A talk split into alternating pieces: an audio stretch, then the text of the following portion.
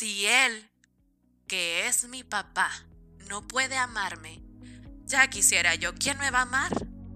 Me siento mal, me sentía sucia, ¿sabes? O sea, me sentía sucia, me sentía mal, me sentí culpable por, no sé, o sea, sentía que si decía algo, me iban a regañar porque y entonces yo ya menos, o sea, menos querida iba a ser.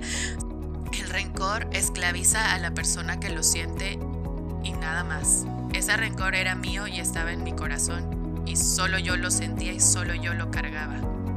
Esto del rencor también es un ciclo ahí que, que no te deja salir. O sea, te mantiene enclaustrada y vaya, es una esclavitud. De la esclavitud no puedes salir tú tan fácil. Muchas veces podemos decir perdón de la boca para afuera. Y eso, al final, pues no es real. Porque por más que diga sí, te perdono o perdóname, pero si no hay un trabajo previo, si no hay un cambio en mi corazón, dentro de mí, es un perdón que se queda hueco.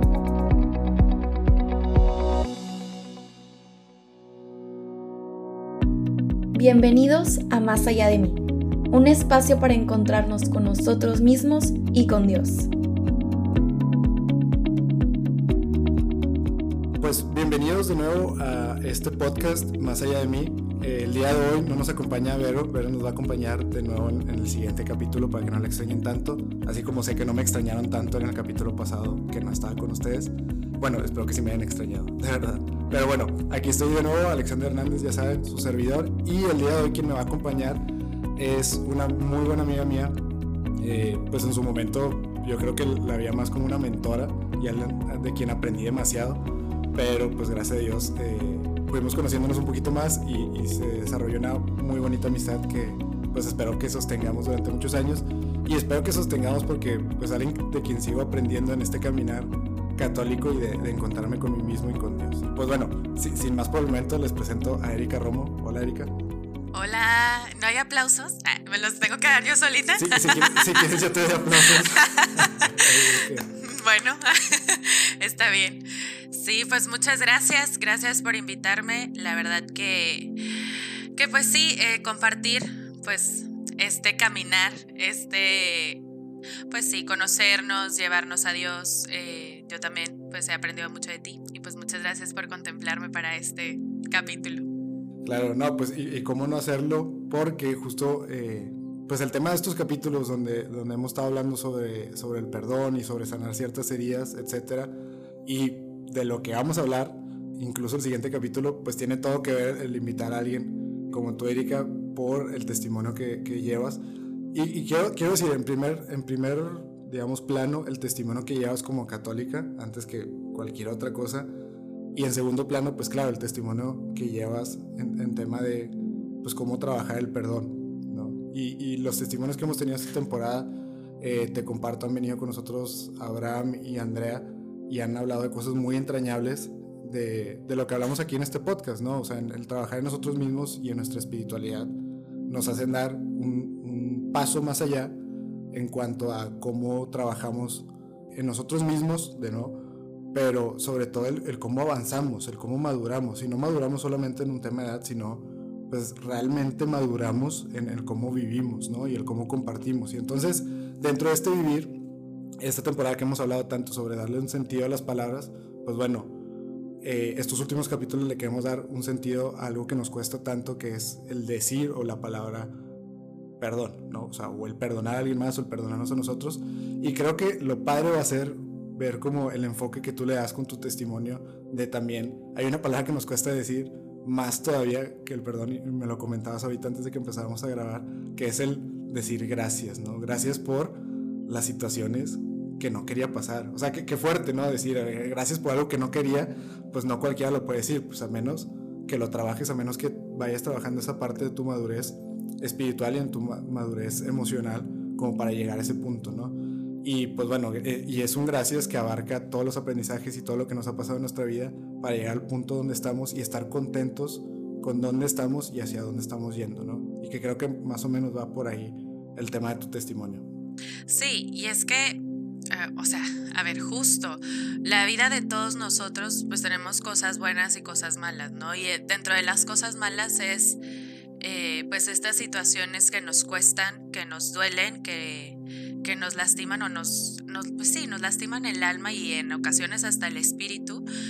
Y, es descubrir lo bueno en lo malo, ¿no? Es también, eh, eso es, es el poder dar las gracias de, híjole, yo sé que esto que me pasó no estuvo padre o esto que, que viví no me gustó y estoy segura que Dios tampoco quería que lo viviera, pero pues al final, gracias a la libertad también que tenemos como personas y que tengo yo, tienes tú, tenemos todos, pues nuestras tenemos nuestras acciones afectan, ¿no? A nosotros y a los demás, ¿no? Entonces muchas veces somos daño colateral, muchas veces somos daño directo y a veces somos también que dañan. Entonces e, es, es, este, es todo este proceso de eh, reconocer en nuestra vida estos pedazos, estos momentos que nos construyen, ¿no? que nos forman en ser las personas que somos.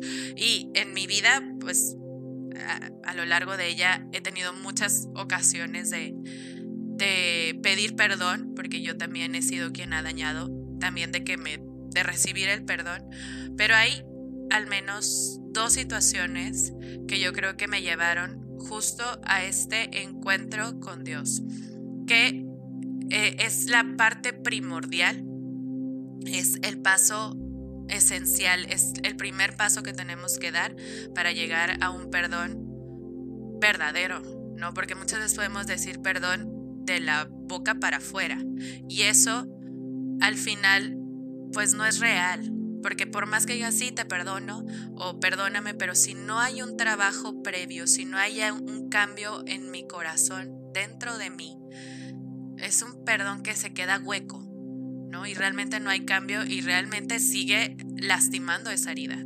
Claro, perdón, Erika, voy a un pequeño paréntesis. Con esto que está diciendo Erika, les adelanto un poco, el siguiente capítulo vamos a trabajar esto que dice Erika, como que esta parte de de pues, trabajar en mi interior para que sea un, perdón, no de dientes para afuera, sino que empieza de adentro y brota de adentro de mí hacia, pues ahora sí, más allá de mí, ¿no? Er, er, Eric y yo, donde nos conocimos fue, fue en un grupo de retiros. Eh, nosotros organizamos una serie de retiros para, para una prepa de aquí de Monterrey y algo que trabajamos mucho con los chavos era el perdón tal cual, ¿no? Entonces, como que desde, desde ahorita ya podemos ir viendo, o sea, algo que es muy importante en tema de perdón, se tiene que trabajar, ¿no? Y, gracias a, a, esos, a esos retiros o a ese encuentro que teníamos con los chavos, también nosotros lo fuimos trabajando por consecuencia, digo, de ahí es como también establecimos como que este vínculo también emocional y, de amistad, el permitir abrirnos con los chavos y abrirnos entre nosotros quienes organizamos el retiro, nos sirvió bastante, ¿no? Pero vaya, fue trabajarlo, ¿no? Y a la fecha todavía es trabajarlo, entonces creo que eso es como que bien valioso eh, en tema de perdón y lo van a ver ahorita en, lo que Erika nos va a compartir, pues son cosas que tienes que a fuerzas, o sea, obligarte a, de alguna manera a sanar. suena gacho, pero pues normal, quieres tener mejor condición física, pues tienes que trabajar tu condición física, tienes que trabajar en tu cuerpo y, en el ejercicio, etc. Quieres tener salud emocional, tienes que trabajar, o sea, la, parte de trabajo, la parte de esfuerzo viene de la mano de trabajar el perdón también. Entonces, como que esto, esto es bien importante y es algo que quiero que se queden a lo largo de lo que nos va a compartir Erika. Perdón que te interrumpí no, gracias. Este, y sí, digo, todo cuesta esfuerzo, me encantaría, de verdad me encantaría decirte y decirles a todos que es un proceso súper fácil, pero no. Este, sí, te cuesta trabajo, sí es algo que tienes que trabajar, como bien decías, desde dentro para que llegar a ese a esa facilidad de poder decir perdón y te perdono.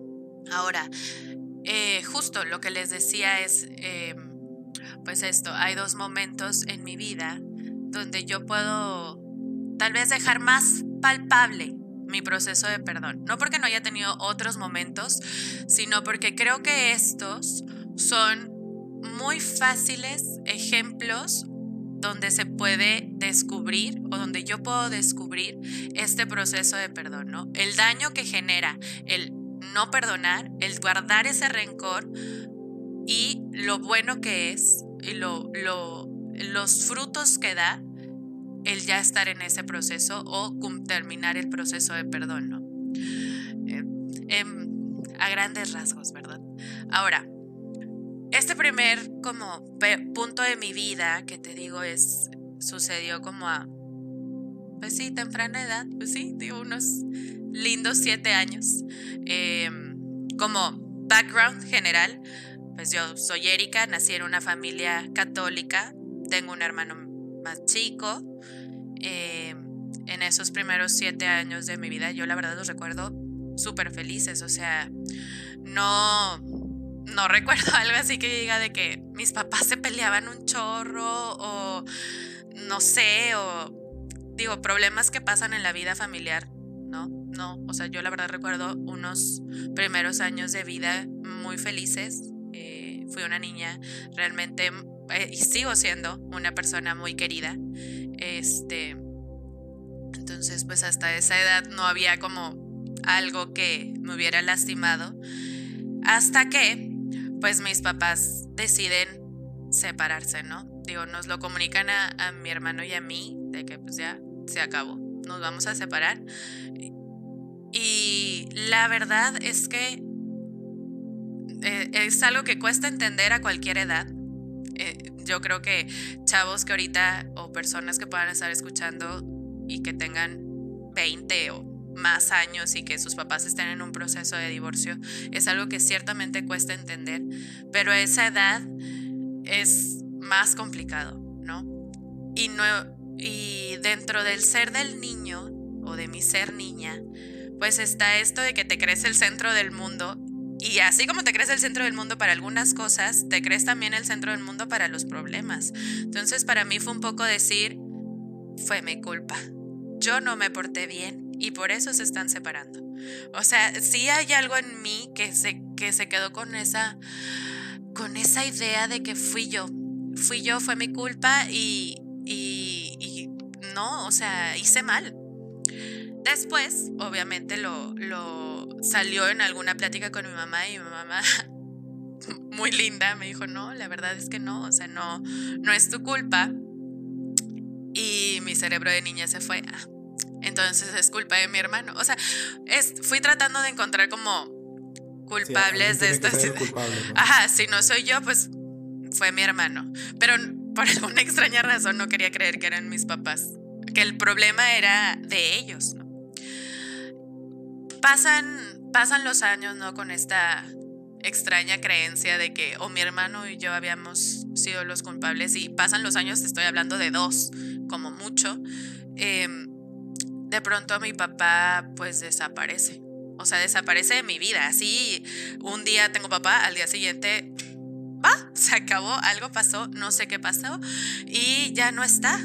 O sea, ya no está, ya no sé nada de él, ya no viene, no veo a su familia, no veo a, mis abuelos por parte de mi papá, no veo a mis tíos, no hay relación alguna, mi papá ya no me, o sea, no me marca, no me manda correos, mi papá se había ido a vivir a otra parte del mundo, no vivía aquí en, en Monterrey.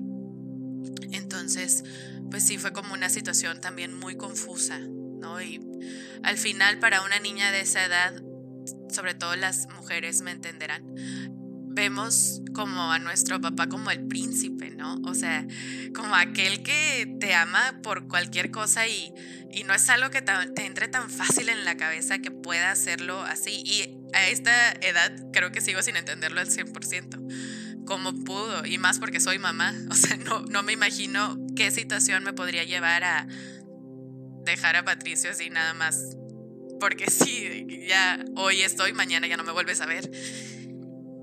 Y ahí yo creo que se empezó a generar esta primera situación de rencor. Yo creo que fue la primera vez que en realidad sentí en ese pequeño corazón de niña un, enojo real y, un, y que de verdad me, me sentí herida, lastimada.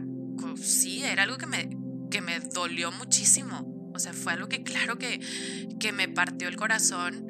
Eh, no creo que solo en dos, sino en, en cachitos, porque aparte era, pues ver a mi mamá mal, estar pasando por situaciones económicas difíciles, el nos tuvimos que cambiar de casa porque no podíamos pagarla, o sea, y todo ese tipo de, cosas que pasan, suceden en, en una situación de divorcio, en una situación en que un matrimonio se termina de una forma no cordial, ¿sabes? Porque hay matrimonios que terminan de manera muy cordial y se solucionan las cosas en cuestión de meses. Esta situación no fue así.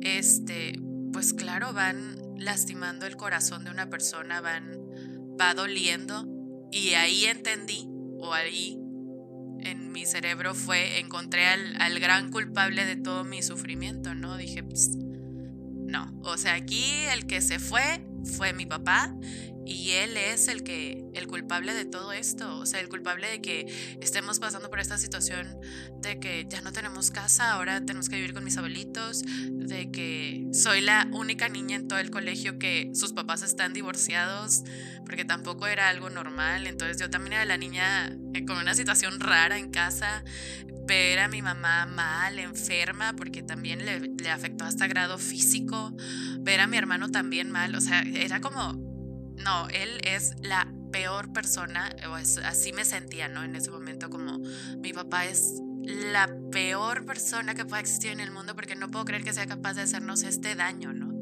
Y así crecí, crecí por muchos años porque desapareció por como ocho, sí, eso fue como en los siete, no, nueve, como nueve, diez años, o sea, por nueve, diez años, esa idea de que mi papá era una persona terrible, de que esa persona claramente no me podía amar porque una persona que me amaba no podía hacerme tanto daño. Y ese rencor lo traje por muchos, muchos años. Y, aquí lo, lo más triste es que al final el rencor pues esclaviza. O sea, no sé, la verdad no, no, no sé qué fue de mi papá por tantos años. Sé muy pocas cosas porque ya hablo con él, pero, pero estoy segura que a él le dolía, seguro sí, pero de manera diferente. Y, y por más que yo en ese momento quisi, hubiera querido hacerle sentir todo el dolor que yo estaba sintiendo, pues no había forma de, ¿sabes? Y eso pasa siempre. O sea, el rencor esclaviza a la persona que lo siente y nada más. Ese rencor era mío y estaba en mi corazón y solo yo lo sentía y solo yo lo cargaba. Claro, es, este ejemplo, o sea, bueno, lo tengo bien grabado que me contabas hace, hace ratito que estamos platicando, el ir cargando con piedras, ¿no? O sea, y, y tú eres quien tiene esa mochila llena de piedras y solo tú, ¿no? Y ese dolor de espalda, ese, ese, ese cansancio, ese, ese, estrés, y porque aparte te agota emocionalmente ir cargando con rencor y, y, te debilita ante otras situaciones incluso que te pueden pasar en la vida. O sea, todos lidiamos con situaciones en nuestro diario vivir.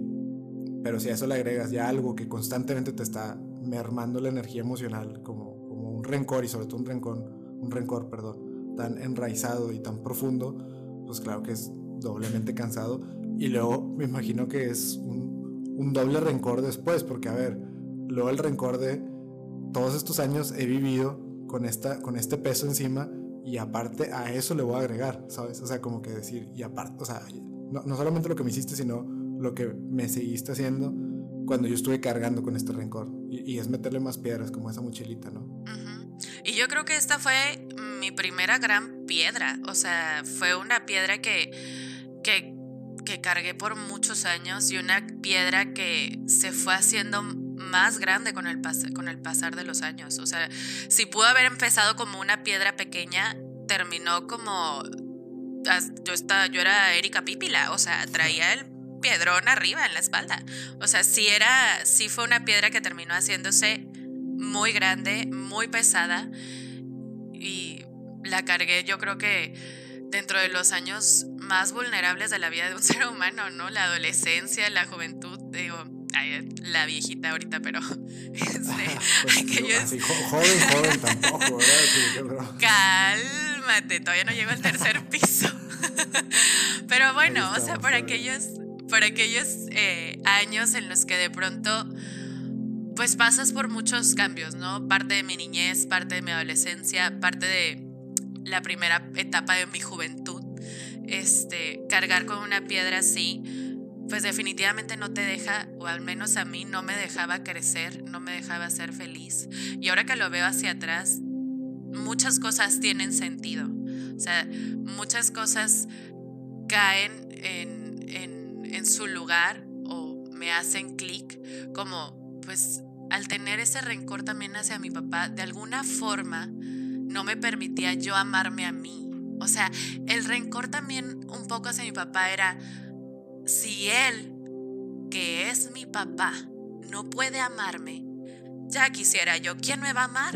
¿Sabes? O sea, no, no hay forma de que alguien me ame, porque si él, que su única obligación era hacer, era, era amarme y no lo puede hacer, yo no soy digna de amor. ¿Me explico? O sea, también eso me generaba mucho dolor y mucha tristeza y, y claro que eso mismo también hacía crecer esa piedra porque una parte de mí decía, es que no puede ser verdad, ¿sabes? No, o sea, claro que puedo recibir amor, pero si no me ama, ¿cómo? Pero entonces no me podía amar yo misma. Y es un ciclo vicioso, ¿no? Esto del rencor también es un ciclo ahí que, que no te deja salir.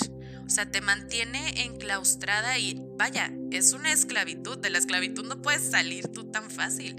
Entonces sí, sí, pues sí, es algo que, que me costaba.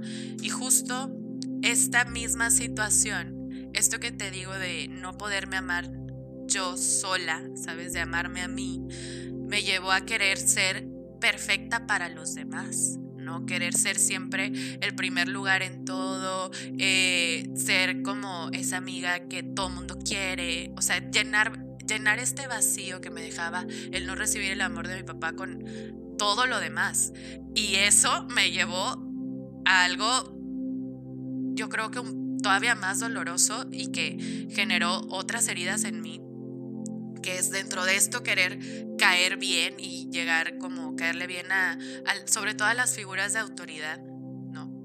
Eh, en una ocasión en el colegio, una maestra, estábamos armando el altar de muertos, me acuerdo perfecto, y una maestra me dijo que fuera a la bodega por unos materiales, papel de China, que fuera por papel de China a la bodega y ahí este, me dijo, trae de ni me acuerdo de qué colores, solo me acuerdo que era papel de china. Entonces voy a, a la bodega, que era, tenías que entrar a la biblioteca y en la biblioteca ya podías entrar a la bodega de materiales, que ahí había cartulinas, crayolas, papel, cualquier cosa.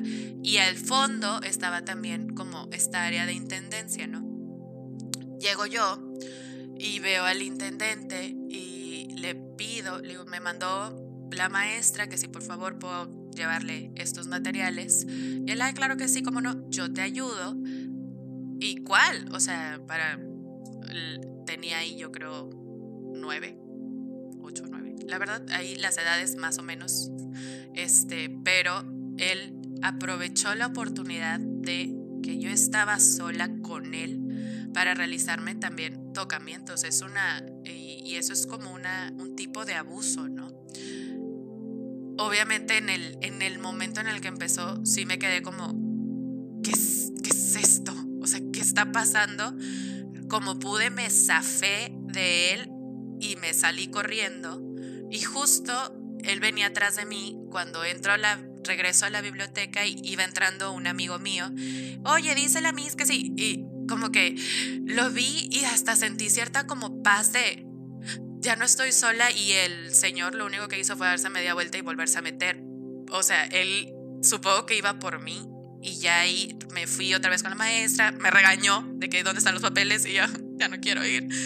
O sea, tuve que volver a ir y claro que esta otra situación también fue, ¿qué, qué es esto? O sea, ¿qué, qué, qué pasó? Por, y, y no, no, es un no entiendo, o sea, no entiendo qué fue, qué pasó. Es, me siento mal, me sentía sucia, ¿sabes? O sea, me sentía sucia, me sentía mal, me sentí culpable por, no sé, o sea, sentía que si decía algo, me iban a regañar, porque, y entonces yo ya menos, o sea, menos querida iba a ser. fue como toda una serie de, de pensamientos, de, de sensaciones Sí, o sea, de nuevo sentir todo esto que sentiste con, o sea, cuando se fue tu papá. Ajá. La culpa la tiene que tener alguien, la tengo yo, me, expuse, me... sí. Sí. Sí, justo, o sea, es esta misma culpabilidad y, y también en otro sentido fue un los hombres son malos, ¿sabes? O sea, porque las únicas personas que me han hecho daño hasta ahorita son hombres. Entonces los hombres son terribles personas, no valen la pena. Los hombres me dan miedo, ¿sabes? O sea, llegué hasta esa conclusión de los hombres me dan miedo, no quiero estar cerca de ningún hombre. Los niños, bueno, como que más o menos, pero los adultos hombres, no gracias. O sea, no quiero estar cerca de ninguno porque qué horror, ¿sabes?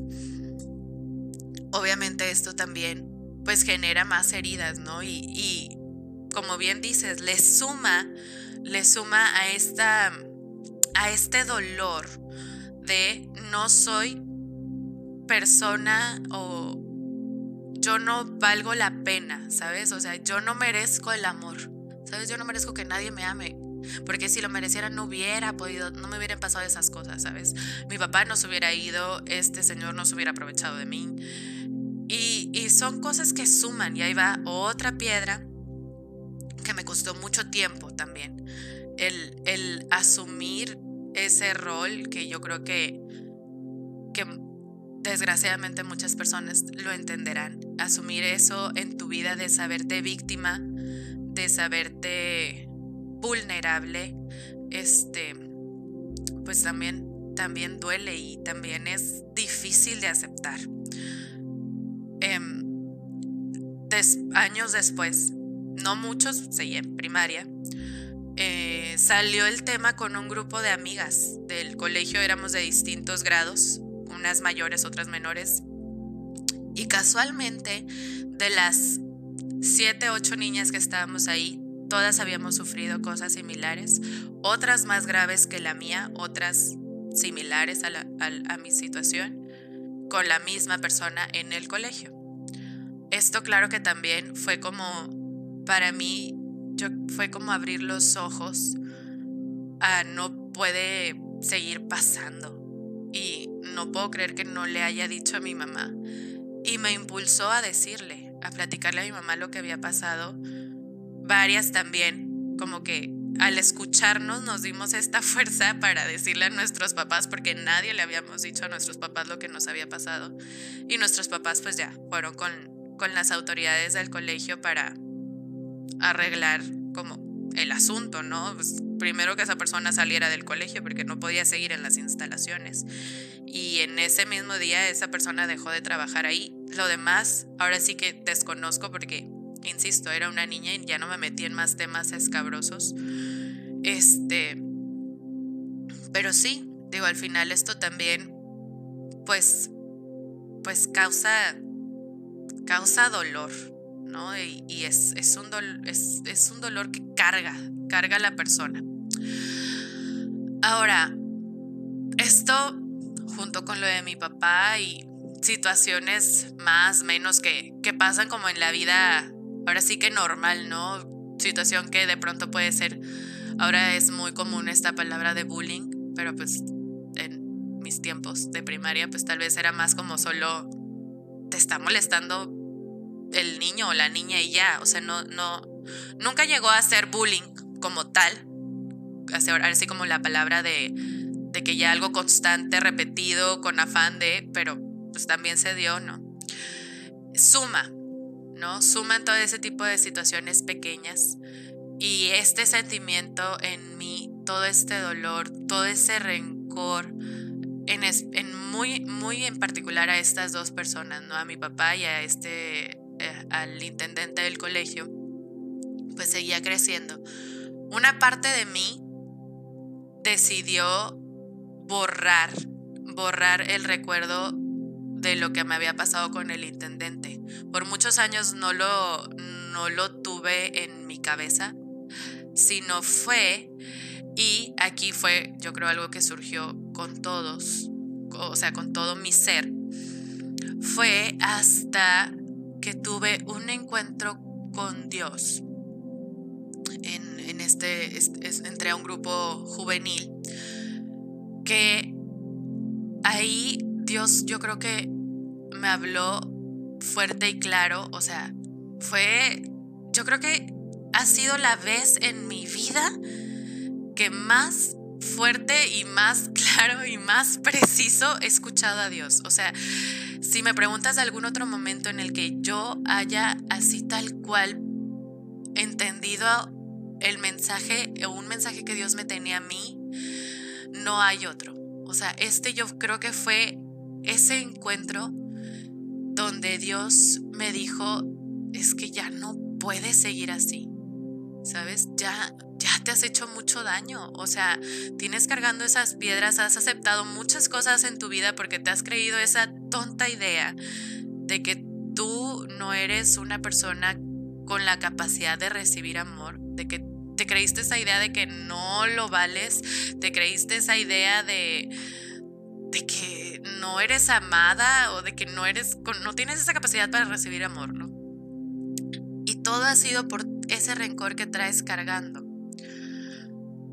Y yo creo que ahí fue una donde recordé también esta situación con, en el colegio y donde empecé a hacer ciertos pasos hacia el cambio, ¿no? Porque sí, y, y Dios, como siempre, tiene razón, tenía razón, y fue donde dije, es que, es que no más, o sea, como bien decíamos antes, ya no, o sea, ya no quiero traer este costal de piedras, ya no, no puedo más. O sea, ya es demasiado el peso y yo creo que sobre todo descubrí que no podía sola. O sea, que era algo que no podía cargar sola, que era algo que tampoco podía hacer sola. Porque como también decías al, inicio del podcast, el pedir perdón o decirte perdono cuesta trabajo. O sea, cuesta mucho, mucho trabajo el aceptar todo lo que pasó, el entender que eso, una, no era algo que Dios quisiera que te pasara, ¿no? Pero pasó y te hizo daño. Tenemos que aprender a vivir con eso, ¿no? Y decir, bueno, de aquí, ¿qué? ¿no? Entonces empecé con todo este proceso de, de descubrir en estas situaciones, de primero encontrar a las personas, ¿no? es decir, encontrar a mi papá en esa situación y entender que él trae uno su propia historia, ¿no? Él trae su propia historia, esa historia que él trae cargando y que lo hace hacer las cosas como puede, ¿no? Es entender eso de él hace lo que puede con lo que tiene, así como yo hago lo que puedo con lo que tengo. Y en ese proceso, la verdad también uno comete errores. Y yo creo que mi primer error fue creer que, yo creo que muchos lo hacemos, ¿no? En el caso con mi papá, eh, fue empezar a buscarlo. Lo encontré vía correo electrónico, o sea, vía email. Y en el primer correo que me contestó, porque tal cual el primer correo fue, hola, este sigue siendo tu correo, soy Erika, tu hija, ¿me recuerdas? Y sí, sigo yo, sigue siendo mío, qué gusto saber de ti. Siguiente correo fue mandarle, híjole, hasta de lo que se iba a morir. O sea, sí fue sacar todo lo que había malo en mi ser, decírselo y terminé de escribir el correo, lo mandé. Yo pensé, erróneamente pensé, que después de mandar ese correo ya, ¿sabes? Como que dije, ya cumplí, Dios me dijo que yo esto ya no lo tenía que cargar y ya con escribírsele a mi papá todas las cosas malas que estoy pensando de él y lo que siento malo hacia él y todo lo que me hizo sufrir y el dolor, ya, ya con eso lo solté. Pues no, no, no, no fue así. Y es que esa, esa es la cosa con el perdón, que el perdón no se trabaja de afuera hacia adentro, sino que el perdón se trabaja de adentro hacia afuera.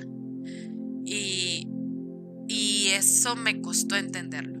Me costó entender que tenía que primero empezar a buscar a Dios. que primero tenía que buscar a Dios, llenarme de Él, empaparme de Él, para poder empezar a sanar mi corazón poco a poco y entender que el perdón al final era un regalo para mí, no para el otro, sino para mí, para yo, Erika, poder descubrir y sentir todo el amor que Dios me quería dar, pero por esta tonta creencia que tenía, por estas situaciones de que yo no era capaz de recibirlo, no lo quería recibir. Entonces fue todo un regalo que tomó tiempo, lágrimas, muchas, muchas lágrimas, tantas que ya llegó al punto en el que ya terminé de sanarlo y lo puedo platicar sin llorar, pero eh, lloré y lloré mucho y me costó porque es como una cicatriz que cicatrizó mal, que la tienes que rascar para quitarla y duele, y duele mucho. Y yo sé que aquellos que ahorita estén pasando por algo así, puede ser que me digan, Erika, es que de verdad a veces es un dolor insoportable. Lo sé, lo sé y los acompaño con el corazón desde acá. Y lo mejor que pueden hacer es agarrarse de Dios, porque al final Él es el que nos va a ayudar a sanar esas heridas, es el que, el que nos enseña, el que nos ayuda a ir construyendo este, este regalo para nosotros mismos, ¿no? Es como decir, estoy haciendo este hermoso regalo que es para mí y lo voy a recibir con todo el amor, con todo lo que implica, que es eh, descubrir al otro, descubrir a Dios, no soltarme de Él, llorar tal vez, em, y va a llegar un punto en el que ya esté yo tan bien de adentro que incluso la consecuencia lógica de eso es que de tu boca salga un te perdono, ¿sabes? O sea, te perdono y más allá, me perdono.